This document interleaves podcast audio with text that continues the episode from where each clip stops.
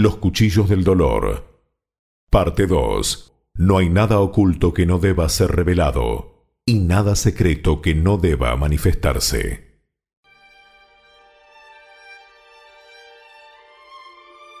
Mi señora, ¿por qué se ha levantado? ¿No recuerda lo que le han dicho los físicos, que debe guardar reposo? Ayúdame, Beatriz. No me retes. Ayer mismo pensaba que no podría abandonar por un rato ni siquiera el lecho. Siempre tan testaruda, mi señora. ¿Y tú? La mejor amiga que Dios supo darme. Beatriz, te necesito cerca, pero también fuerte y con ánimo. Además, necesito pedirte un favor. Quisiera que me cantaras esa canción que habla de ver cara a cara al Altísimo. Es mi deseo. No como reina, sino como amiga. Solamente una palabra, solamente una oración. Cuando llegue a tu presencia, oh Señor, no me importa en qué lugar de la mesa me haga sentar o el color de mi corona si la llego a ganar. Solo déjame mirarte cara a cara, aunque caiga derretido en tu mirada, derrotado y desde el suelo, tembloroso y sin aliento cuando caiga ante tus plantas de rodillas. Déjame llorar pegado a tus heridas y que pase mucho tiempo y que nadie me lo impida que he esperado este momento toda mi vida.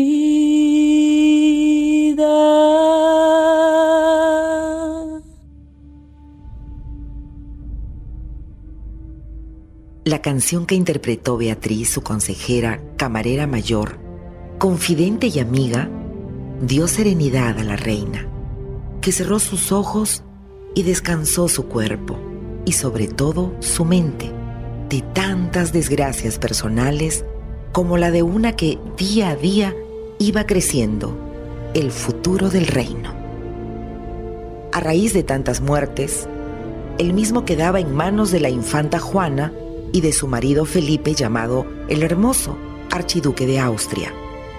Esta situación, en principio, y aunque no fuese el camino deseado, parecía una buena opción, teniendo en cuenta que Juana, apenas pasados cuatro años de su matrimonio, ya había asegurado su descendencia y tenía nada menos que tres hijos, uno de ellos varón, Carlos, el futuro emperador nacido en Gante, el mismo año que fallecía el príncipe Miguel.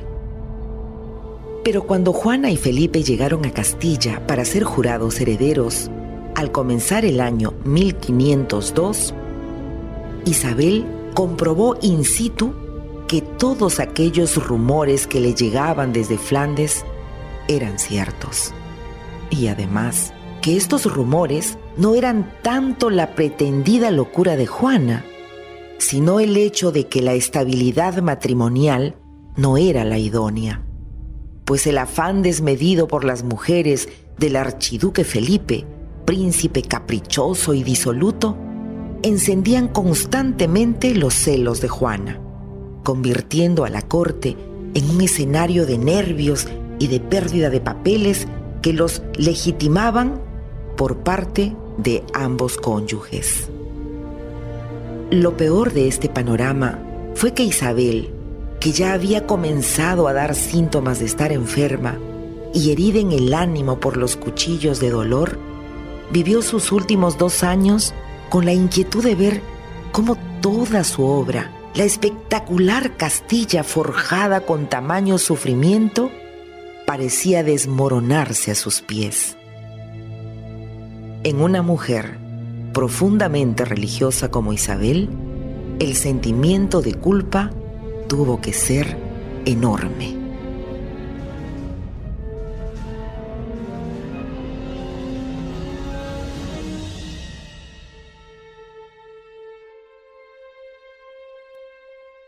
¿Recuerdas? Un día como hoy, mi almirante llegaba al nuevo mundo. Un mundo para la gloria de España. ¿Se sabe alguna noticia de su paradero? Mi señora, luego de la ayuda que usted suministró por medio del escribano del almirante Méndez de Segura, aún no hay noticias si la nave ha llegado a esas lejanas tierras. Si tarda mucho en llegar, me privará del placer de estrechar por última vez sus manos. No sabes lo que la corona de Castilla le debe al almirante.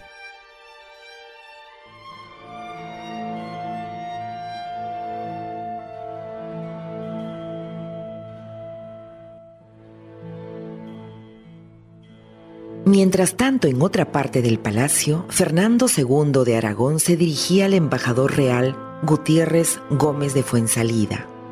Fuensalida, me ha dicho Chacón que traes buenas noticias desde Flandes. Espero lo valgan. No quiero separarme mucho tiempo del lecho de la reina. Aquí, Su Majestad, en este libro, encontrará lo escrito por el archiduque sobre los actos insensatos de la princesa Juana, su hija. Felipe ordenó llevar un registro diario sobre ellos. Fuensalida, ¿cómo has conseguido este documento? Es largo de contar, Majestad, pero lo importante es que cuando supe de su existencia, entendí que debía estar en buenas manos, las suyas. Debo agradecer su decisión, embajador. Usted no tiene idea de lo beneficioso que es este documento para cada uno de nosotros. Embajador, ¿cómo se encuentra la princesa Juana en estos momentos? Encerrada en su habitación, sola y sometida a la tiranía del archiduque. Su mal empeora cada día. Hice lo imposible para acompañarla y ser su sostén antes de mi partida a Castilla, pero ahora, mi señor, temo por ella y por el futuro. Y con razón, en mano de Felipe, mi hija es solo un títere. Si no hacemos algo por evitarlo, conseguirá lo que quiere. La reina debe conocer esto, debe estar al tanto de lo que ocurre con su hija. Majestad, la reina está débil. No sé si es conveniente amargarla y preocuparla. Las fuerzas la han abandonado. Ahora su alma lucha para desprenderse de su cuerpo. Dejemos que se vaya en paz. La reina aún puede atajar la amenaza que se cierne sobre Castilla. Ella es la única que tiene poder para hacerlo. Está en sus manos y también en las páginas de este diario. Los invito a que hagamos una pausa, que nos detengamos aquí. En el próximo capítulo les relataré el desenlace de esta historia.